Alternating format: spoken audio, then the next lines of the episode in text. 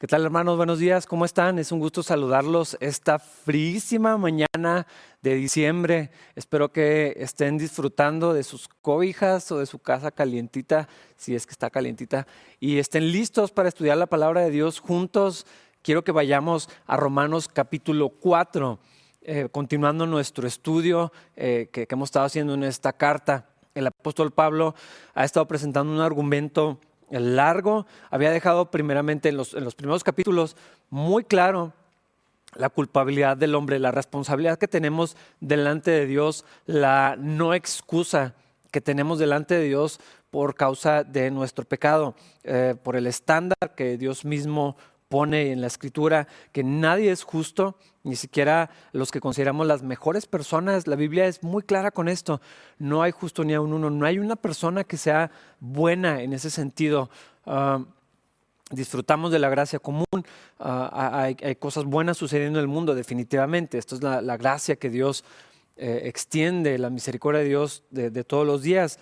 Pero delante de Dios eh, somos culpables. Eso es un argumento que ya dejó claro. ¿Y cómo podemos ser justos delante de Dios? no es por las obras, no es por la ley, no es por ser judío y ser del pueblo de Dios, eh, solamente por la fe en Jesucristo podemos ser justificados. Y entonces Pablo todavía está hablando de estas cosas, todavía es el tema que está terminando de, exponer. Y entonces en el capítulo 4 va, a hablar de un ejemplo práctico muy específico eh, que se trata del personaje Abraham, este hombre que encontramos en la escritura que tiene gran importancia en, la narrativa de la Biblia, que ocupa la, referencia o el tiempo del que se habla de Abraham. Son bastantes capítulos en el libro de Génesis y una y otra vez se menciona, se regresa a los eventos, a las cosas que sucedieron en el Nuevo Testamento. Vemos constantemente la vida de Abraham vuelve a surgir. ¿Por qué? Eh, bueno, Pablo nos va a hablar acerca de esto ah, y específicamente va a dirigirse a los judíos que se consideraban descendientes de Abraham y por lo tanto justos, y es decir, si eran de la simiente de Abraham.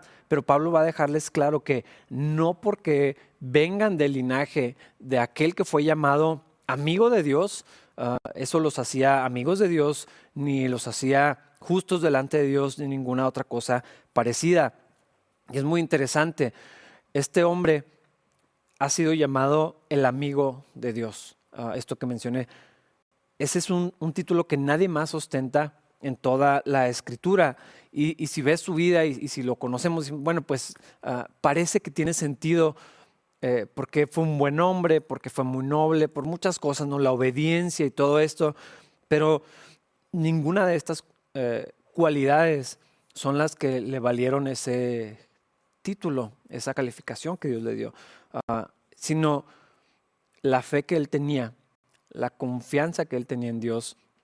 Por lo tanto, la obediencia que vemos en la vida de Abraham se desprendía de una fe muy real, de una comunión, de una sensibilidad a la voz de Dios y un corazón dispuesto a seguir, pero no esa obediencia venía de que él sabía quién estaba hablando y quién era el Señor. Entonces, este capítulo refuerza lo que ya hemos hablado. Nos habla de la justificación. Abraham fue justificado por su fe, no necesariamente por las cosas que él hizo.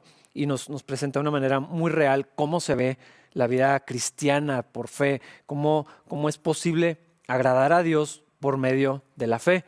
Vamos a empezar a leer en los primeros tres versículos del capítulo 4. Dice, humanamente hablando, Abraham fue el fundador de nuestra nación judía. ¿Qué descubrió él acerca de llegar a ser justo ante Dios? Que si sus buenas acciones le hubieran servido para que Dios lo aceptara, habría tenido de que jactarse. Pero esa no era la forma de actuar de Dios, pues las escrituras nos dicen, Abraham le creyó a Dios y Dios lo consideró justo debido a su fe. Pablo se va directo al, al punto. Si nuestras buenas acciones las mejores que pudiéramos presentar, las que sea que tengas en tu repertorio, en tu currículum, las cosas de las que te sientas orgulloso, las cosas que sucedieron en el pasado, las maneras que Dios te usó, lo que hiciste para Dios, lo que haces para Dios, si eso sirviera para que fuéramos aceptos ante Dios, para que fuéramos aceptados por Él, entonces eh, probablemente algunos encontrarían algunas ah, cosas de que jactarse. Ciertamente Abraham tendría razón para hacerlo, ah, pero el problema es que esa no es la forma de actuar de Dios. No fue antes, no ha sido nunca, no lo es hoy y no va a ser en el futuro tampoco. Y entonces Abraham creyó a Dios y eso fue lo que lo hizo justo delante de Dios. Ah, ser considerado justo. Esto es algo ah, importante. Porque nuestra justificación ah, no es que Dios nos hace perfectamente justos.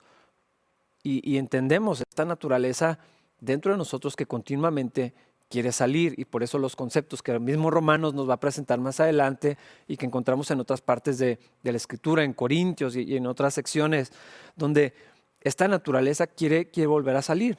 Eh, Gálatas habla ¿no? de esta lucha entre eh, estar sujetos al Espíritu y las, cosas de la carne, lo que naturalmente sale de nosotros. Entonces, no es que somos perfectamente justos una vez que hemos sido justificados, sino que se nos considera o se nos toma en cuenta como si fuéramos perfectamente justos.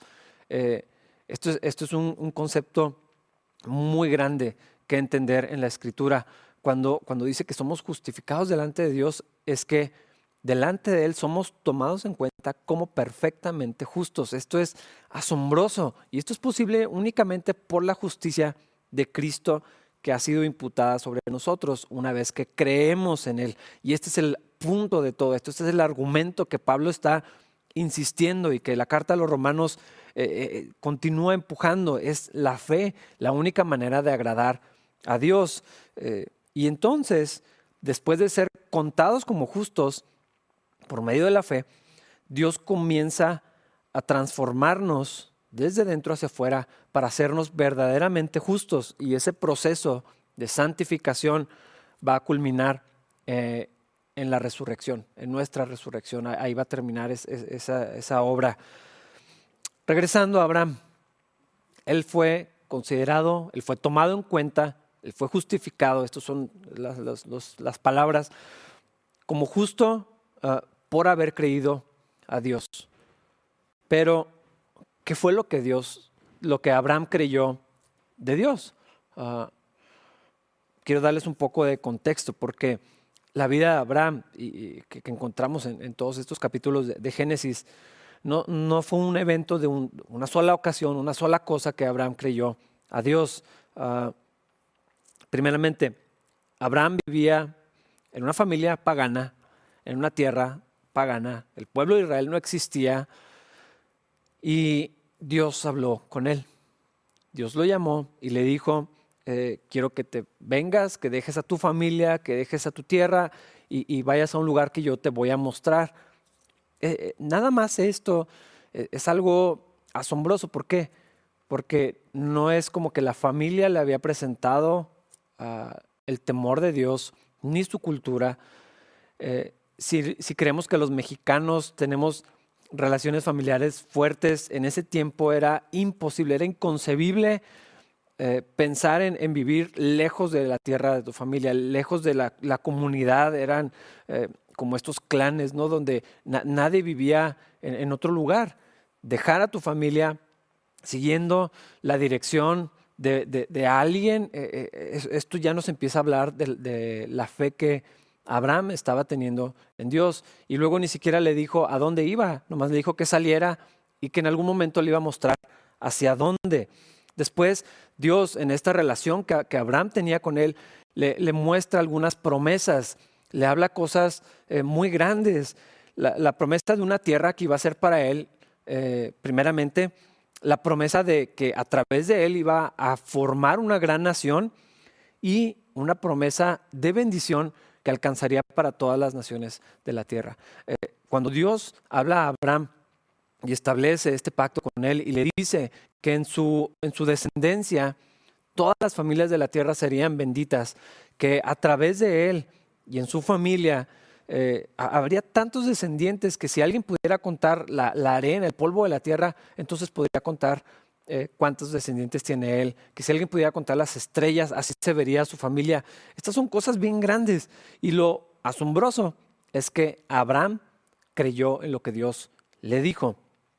Otro, otro episodio en la vida de Abraham se ve en el nacimiento de, su hijo Isaac, porque esta promesa de descendencia, de bendición a través de su familia, ah, hay que recordar que Abraham era bastante grande de edad, su esposa nunca había podido tener hijos, eh, y, entonces, eh, de una manera milagrosa, viene Isaac, el hijo de la, de la promesa.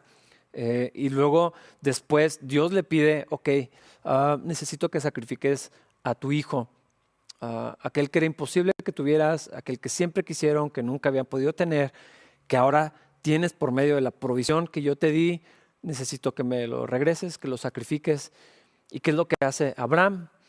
se levanta muy de mañana, toma a su hijo, toma leña, se van para el monte, confiando que el Señor proveería un cordero para el sacrificio, o que Dios, si era necesario, traería de la muerte a su hijo. Él simplemente obedeció. ¿Por qué? Por la fe que tenía en, el Señor. Eh, Abraham tenía una relación activa con Dios. Ah, no solamente escuchaba y obedecía como si fuera un robot, Ah, Abraham platicaba con Dios. Eh, vemos vemos eh, algunos episodios en la, historia donde, donde le dice, Señor, con todo respeto, perdón que te pedía esto, pero si es que hubiera 50 justos en esta ciudad, te pediría que no los destruyas. Y luego Dios le dice, ok, si hay 50 justos, voy, a, voy a guardar a la ciudad. Bueno, Señor, perdón, este, tal vez no hay 50 ah, y, empieza a, bajar el número, total que llegan hasta 10. Pero bueno, mi, punto es que Abraham eh, tenía interacción con Dios, hablaba con Dios, eh, se relacionaba con, Él, eh, porque tenía la confianza, tenía esta, esta cercanía con Dios, donde podía expresarse al mismo tiempo que escuchaba y obedecía. Él entendía que es un Dios todopoderoso, pero con todo respeto, con toda humildad, podía, podía tener una interacción con Él. Y, así como fue pronto para obedecer, también, eh, también simplemente hablaba, hablaba con Dios.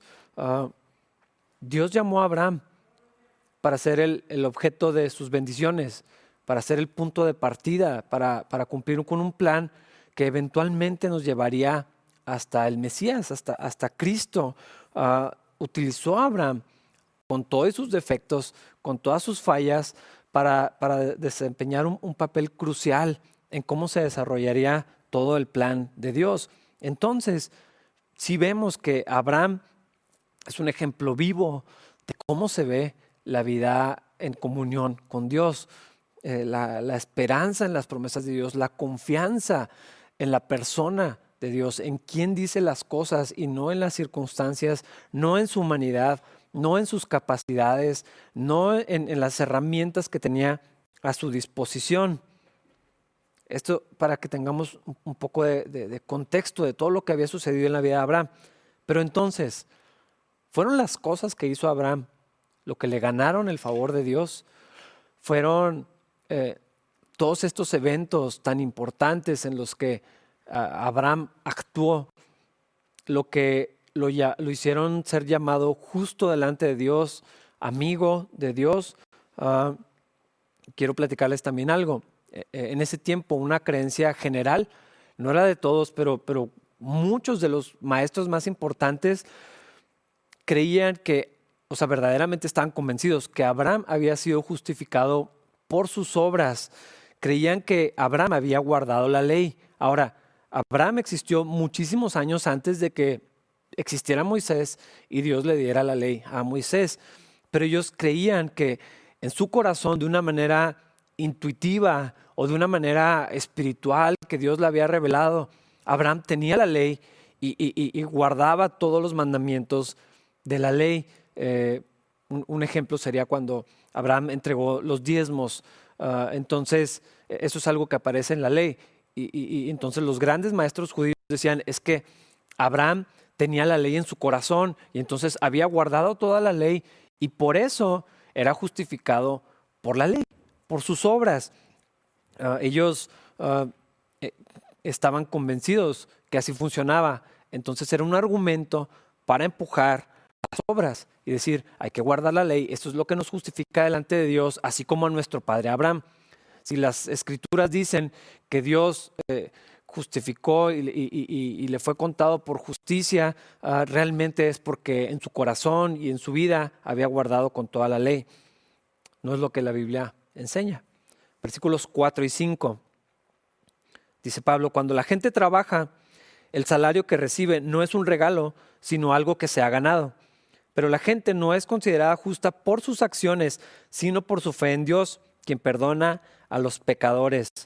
Ah, Aquí Pablo desbarata ese argumento que, se enseñaba eh, de, guardar la ley, porque eso es lo que te hacía justo delante de Dios.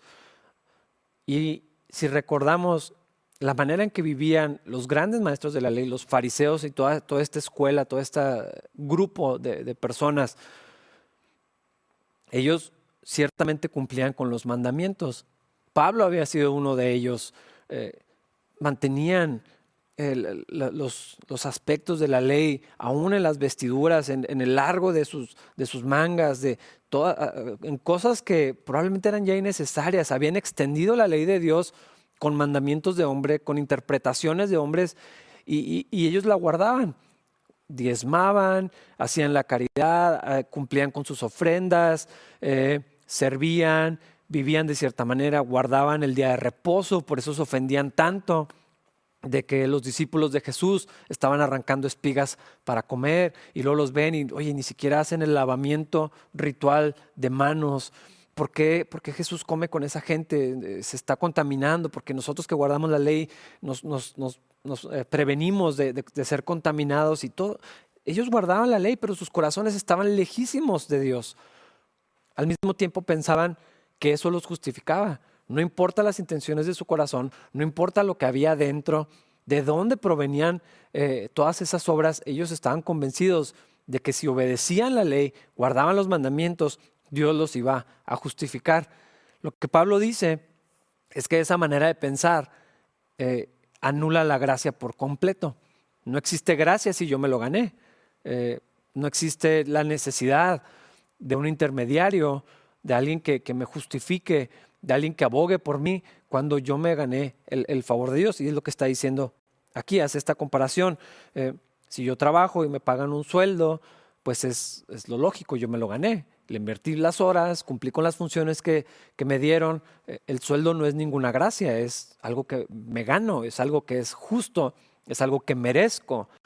Ah, pero la gente no puede ser justa ante Dios por las cosas que hace por la manera que vive, por el tiempo que dedica a leer la Biblia, por las oraciones bonitas que hagan, por el servicio a la iglesia, por asistir a todas las reuniones, por estar conectada a las transmisiones. La gente no somos justificados delante de Dios si hacemos eh, caridad con la gente, si compartimos de todos los bienes que, que, tenemos. Eh, en Corintios capítulo 3, en la, primera carta, se nos presenta algo muy extremo donde dice, aun si yo vendiera todas mis cosas, eh, todo lo que tengo y diera ese dinero a los pobres, aun si yo entregara mi cuerpo para ser sacrificado, pero eso no viene de la fuente correcta, eso no sirve para nada, eso no me justifica delante de Dios, eso no me gana puntos. Probablemente si el estándar van a ser las demás personas, bueno, pues entonces entramos en una competencia de ver quién es más moral, más buena gente, más correcto, más fiel, más, más justo. Pero ante el estándar de Dios, ninguno puede ser justificado, ni siquiera Abraham. Es lo que está diciendo aquí. La gente no es justificada por sus acciones, nunca, en ningún caso, no hay excepción, jamás.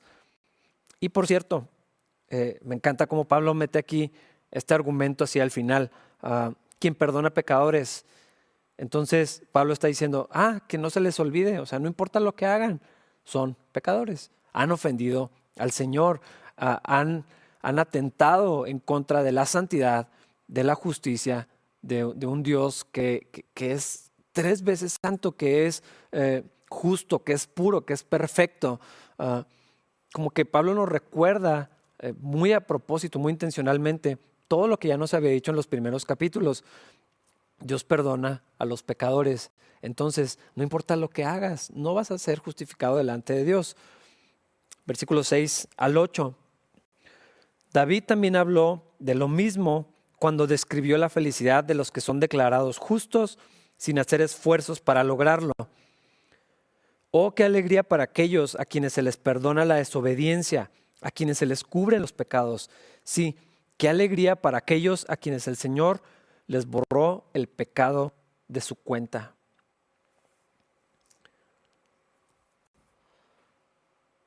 ¿Podemos pagar con buenas acciones el mal que hemos hecho? Creo que ese es el contraargumento de, lo que estamos leyendo. Ah, ciertamente no es así, pero de alguna manera fariseica, religiosa, carnal, ah, que no viene de la sabiduría de Dios, sí pensamos que podemos compensar. Eh, lavamos culpas, callamos a nuestra conciencia haciendo cosas para compensar la maldad o, el pecado que hemos cometido. Ah, e, es, muy extraño, pero si hacemos esto. Yo, yo tengo que reconocer de una manera personal que sin darme cuenta, mi corazón tiende a irse para allá. Y entonces, cuando pienso en las cosas que sé que están mal, en mi corazón, en mis pensamientos, en mis acciones, en mis omisiones, y luego lo pongo en una balanza, es algo que se ve, se ve mal, se ve feo, no, no lo quiero ahí y empiezo a agregar del otro lado, bueno, pero hago esto, he hecho esto, puedo hacer esto, y, en mi cabeza, en mi corazón, eh, empiezo a creer que eso se, empieza a balancear y que de alguna manera mis buenas obras compensan eh, el pecado que cometí en contra del Señor. Pero esto no es así, no, se puede hacer eso. Ah, de hecho, esta época de Navidad, ah, creo que hay mucho de esa de esa moralidad, ah, de esa justicia propia, de vamos a ayudar a la gente, hacemos esto y, luego sentimos que ya cumplimos con, nuestra vida cristiana, que, ya, que ya compensamos todas las, todas las omisiones, todo lo que no hicimos o todo lo que hicimos mal durante el año. Ah, sucede mucho de esto. No estoy diciendo que todo y en, todo momento, pero, pero sí pasa. ¿Por qué? Porque el corazón tiende a, crear ídolos. El corazón es una fábrica de ídolos y continuamente estamos buscando dónde encontrar eh, cosas que, a, qué seguir y dónde apoyarnos y, ante quién eh, rendirnos que no sea Dios. Y, por lo tanto vamos a encontrar maneras de justificarnos, de, creer que estamos en lo correcto sin tener que lidiar con la santidad y la justicia del Señor. Pero Pablo está recordando aquello que eh, el rey David escribió. Qué alegría a los que se les perdona la desobediencia. Lo que está diciendo el, salmista es, qué enorme bendición que no puedo hacer nada para ganarme el favor de Dios, pero Dios me perdona, Dios me justifica, Dios me limpia, Dios me da otra oportunidad. Eso es, eso es lo mejor que le puede pasar a, a una persona, saberse en paz con Dios, reconciliado con Dios, a pesar de todas las cosas que hemos hecho en contra del Señor. Cuando David escribió esto, no estaba en su mejor momento, ah, de hecho es todo lo contrario, y de allí brotaba lo, que está escribiendo. Dijo que eh, qué plenitud, qué alegría, dice aquí, eh, bienaventurado, eh, bendecido, hay, hay algo que está saliendo de su corazón de saber, hijo, es que Dios me perdonó y yo no hice nada para merecerme ese, ese favor. De hecho, lo acabo de ofender terriblemente, pero saber que eso no está en mi contra, que Dios no lo va a guardar y no lo va a utilizar contra mí. Me gusta como dice, a quienes el Señor les borró el pecado de su cuenta. Es decir, allí estaba la cuenta. Ah, enorme, una lista, en, otra parte de, la Biblia dice el acta de los decretos en nuestra contra, una lista enorme y, es como, como, un estado de cuenta que no podemos pagar, así eh, todas las cosas que hemos hecho y que todo eso no se ha usado en mi contra y esté pagado y esté perdonado y entonces yo, yo ya no lo deba. Ah, No hay nada que se pueda comparar a eso. Y no puedo merecerme eso, no puedo ganármelo. Es, es una cosa ah, que a todos los creyentes, a, todos los cristianos, a los que hemos puesto nuestra fe en Cristo Jesús, debería de continuamente provocar esta reacción que David tiene. Cuando recordamos, Dios, yo, no me merecía que me perdonaras, gracias, qué bendición, saberme libre, saber que eh, todo eso ya, ya, no lo cargo, ya no está eh, en, mi contra, y está el enemigo y a veces personas recordándonos y acusándonos. Ah, de, lo que hicimos, de lo que sucedió, de, de, aquellas faltas, pero luego saber que está limpia la cuenta, no hay nada como eso, no, no, no hay nada que se le pueda comparar. Y luego continúa Pablo, versículos 9 y 10. Ahora bien, ¿es esta bendición solamente para los judíos o es también para los gentiles incircuncisos? Como venimos diciendo, Dios consideró a Abraham justo debido a su fe. Pero ¿cómo sucedió esto? ¿Se le consideró justo solo después de ser circuncidado o fue antes? Es evidente que Dios aceptó a Abraham antes de que fuera circuncidado. Este falso dilema, eh, falsa dicotomía, se parece a lo del huevo y la gallina, ¿no? que fue primero y, para, y para muchas personas sí era un argumento real. No, es que primero Abraham obedeció y entonces eh, eso era la fe, o no, primero fue la fe, pero aquí está diciendo Pablo que claramente antes de que Abraham tuviera cualquier acto de obediencia, primero hubo fe y allí en ese momento fue justificado. Ah, las obras, la obediencia es la consecuencia, es el resultado natural de alguien que confía en Dios. Y eso fue lo que pasó con, con Abraham. Pero, pero además Pablo está hablando de algo que no debemos de olvidar. La justificación, el perdón de los pecados, la relación con Dios, eh, el, el, privilegio de ser llamados hijos de Dios está disponible para todos. Aquí en particular les estaba recordando, esto no es exclusivo para los judíos. Ah, la, señal física de la circuncisión que, los judíos tenían ah, no, no, era una limitante para que solamente los que vivieran bajo la ley y vinieran de esta nacionalidad pudieran ser justificados delante de Dios. No, la salvación está disponible para todos y tenemos que recordar eso. ¿Quién puede venir al Señor? ¿A quién puede alcanzar? ¿A quién quiere alcanzar el Señor? A todas las personas que puedan poner su fe en Cristo Jesús. Y entonces aquí va implícita eh, la misión, que, la, comisión que tenemos como cristianos, no solamente como iglesia, la institución, eh, no solamente lo que la organización prepare para que podamos participar de hacer eh, discípulos en, otras partes, la responsabilidad individual que tenemos como cristianos. Aquí es un recordatorio. Esto es para cualquiera que pueda creer.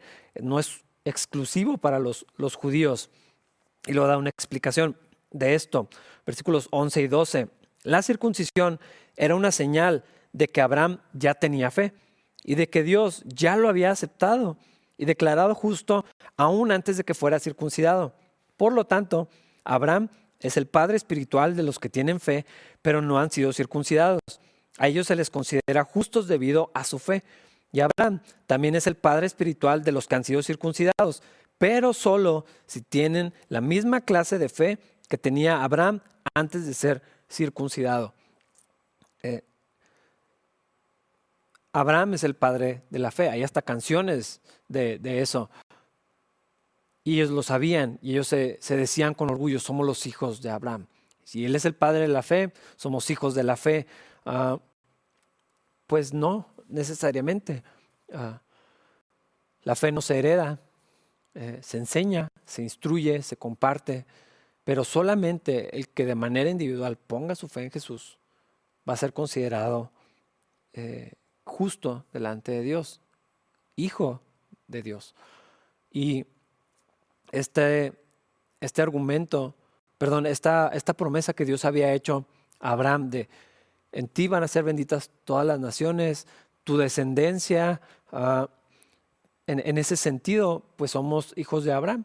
Nosotros no somos judíos, eh, pero, pero somos hijos de Abraham en, ese, en, ese, en ese sentido figurado, porque tenemos la misma fe que él tuvo. La confianza puesta en Dios, la justificación por medio de la fe, no por las obras, no por la nacionalidad. Eh, y aún para los judíos, solamente si creían de la misma manera que Abraham, entonces iban a ser justificados de la misma forma. Versículos 13 al 17. Obviamente, la promesa que Dios hizo de dar toda la tierra a Abraham y a sus descendientes no se basaba en la obediencia de Abraham a la ley, sino en una relación correcta con Dios, la cual viene por la fe. Si la promesa de Dios es solo para los que obedecen la ley, entonces la fe no hace falta y las promesas no tienen sentido, pues la ley siempre trae castigo para los que tratan de obedecerla. La única forma de no violar la ley es no tener ninguna ley para violar.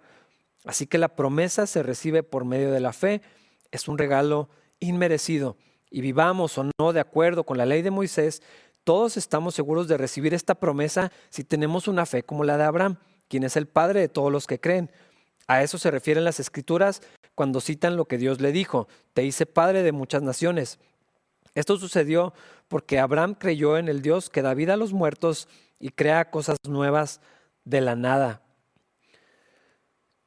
Creo que este pasaje se explica bastante claro por, por sí mismo, ah, pero quiero enfatizar algunos puntos.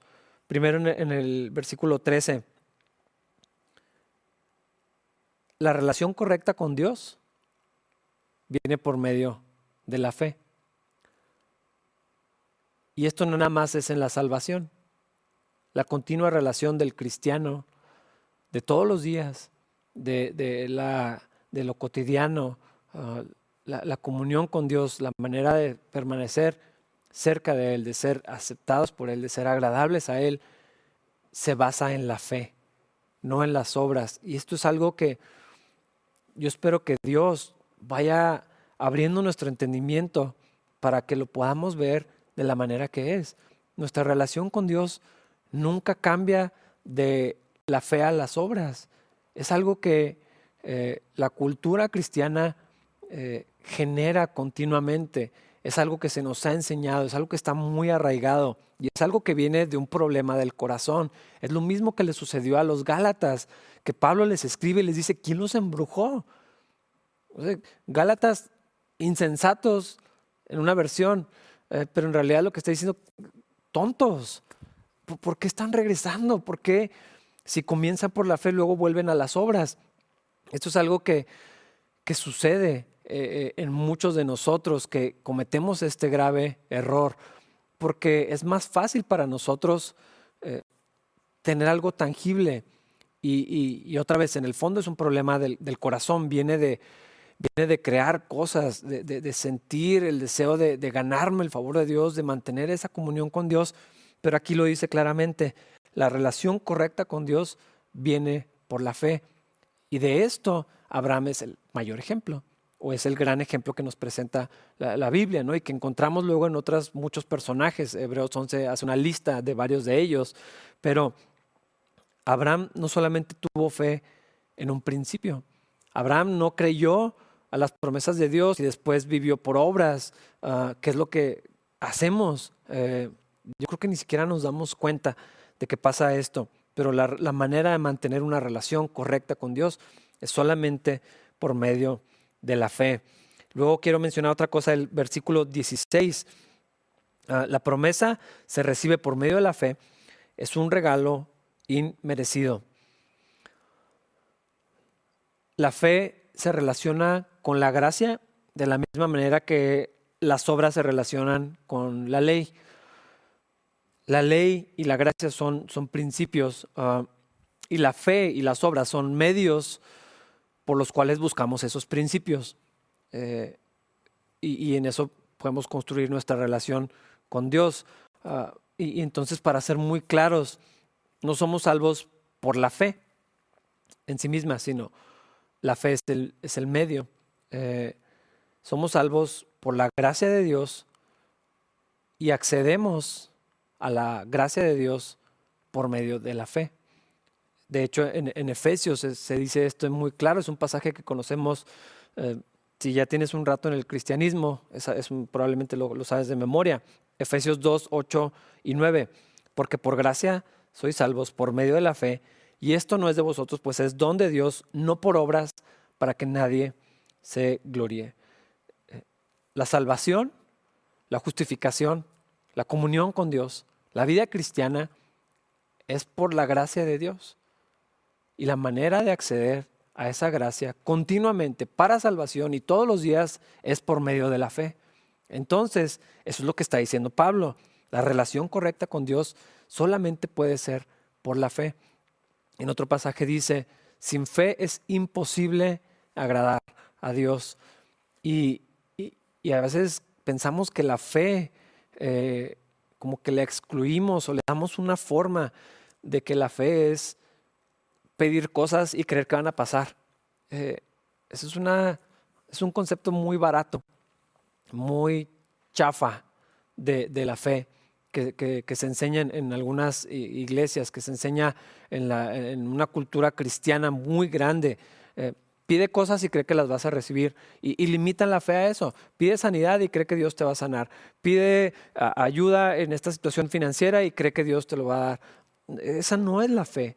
Eso no es lo que está diciendo aquí. La, fe es lo que nos permite relacionarnos con Dios, es lo que nos permite ser justos, pero no solamente en un comienzo, sino de una manera continua en nuestra comunión con Dios. Ah, la salvación y la vida cristiana y la gracia de Dios para vivir todos los días en esta vida abundante tiene que ser por medio de la fe continuamente.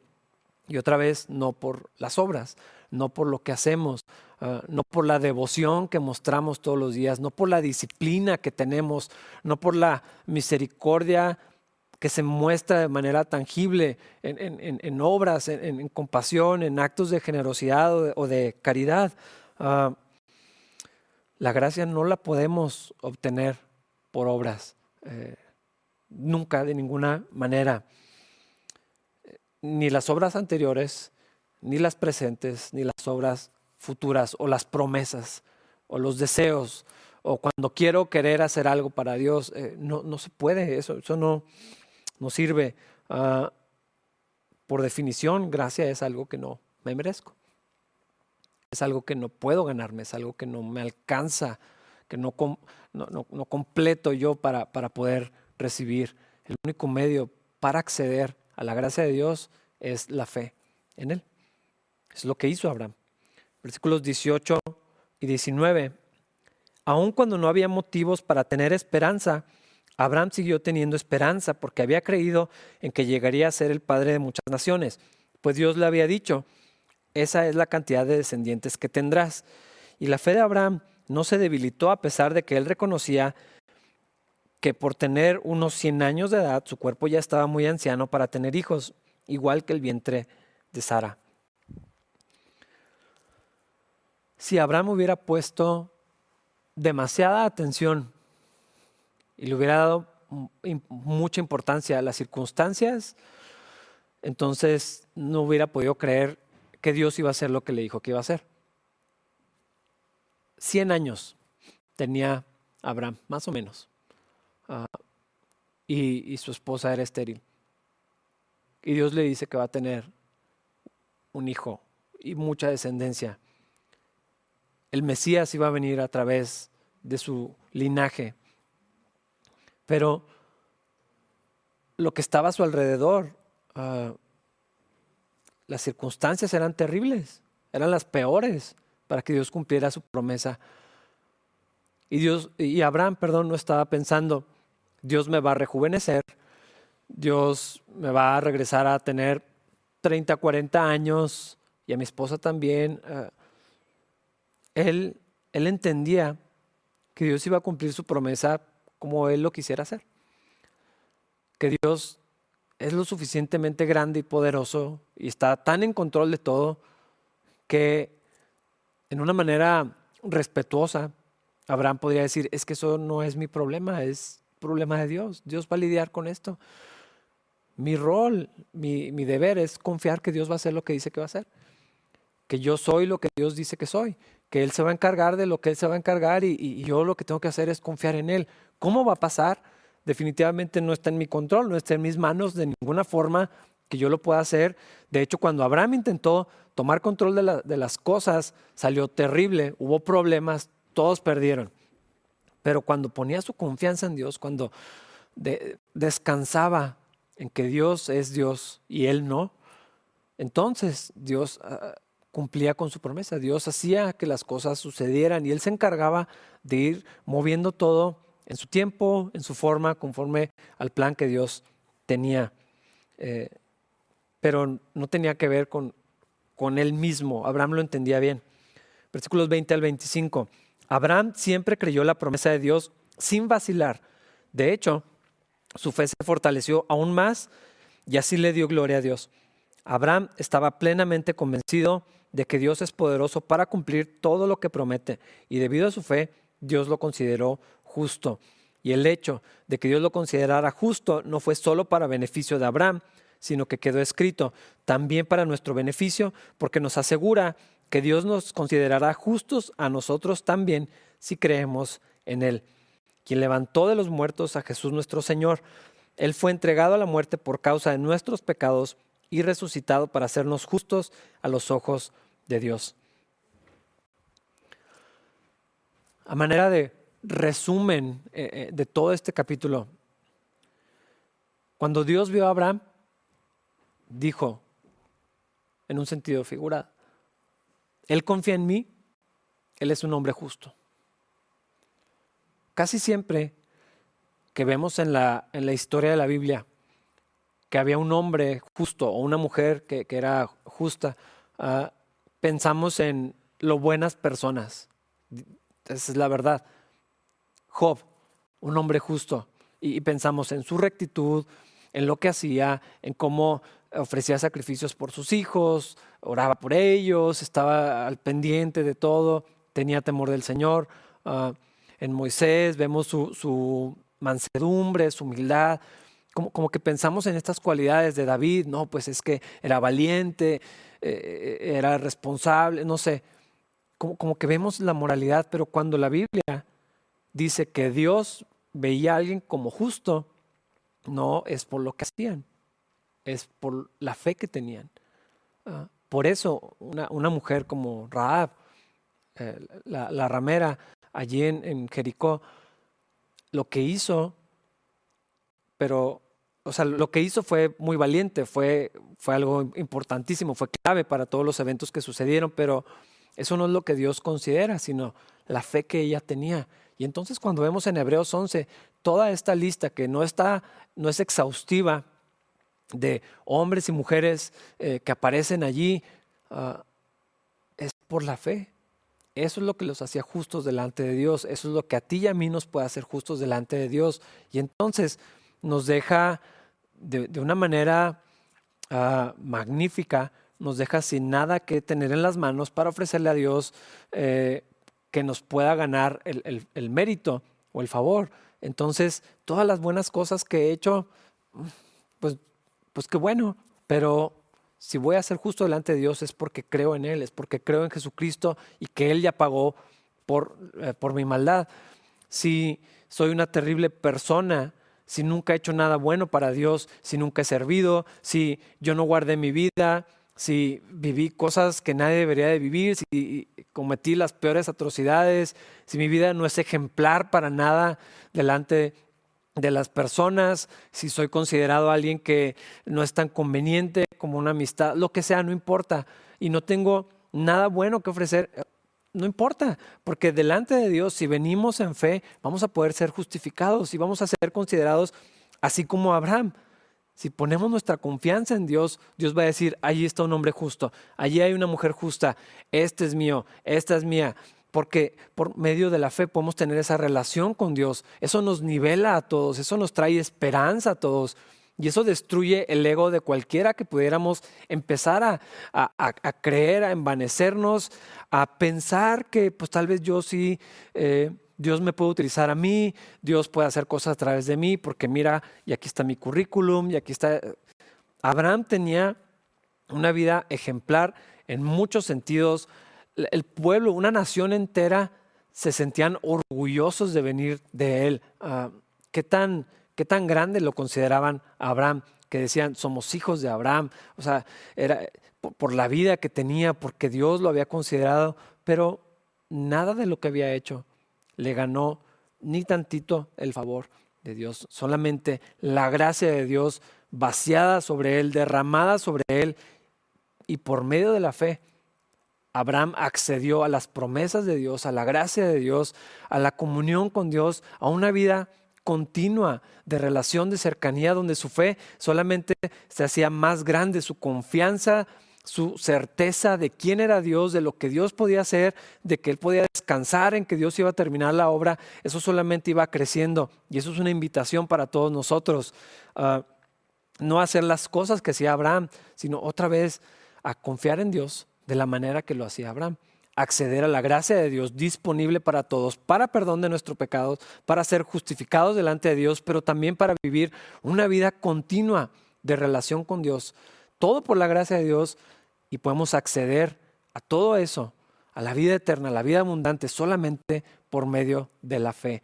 Es una invitación, es un desafío a nuestro corazón a despojarnos de todo lo demás y únicamente poner nuestra confianza en Dios, la persona de Cristo, en la obra que Él realizó en la cruz, en el perdón que ya ganó para nosotros, en la vida que nos ofrece y nos presenta por medio de sí mismo que está disponible no solamente para todos los que están escuchando esta transmisión, no solamente para los que asisten a una iglesia cristiana, eh, es, es algo que está abierta, invitación para todas las personas, para que todo aquel que en él crea no se pierda, mas tenga vida eterna.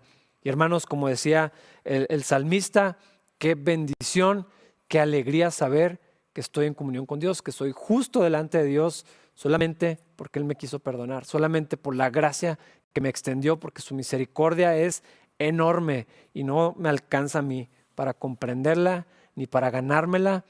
Esa es la mejor bendición que pudiéramos tener todos los cristianos.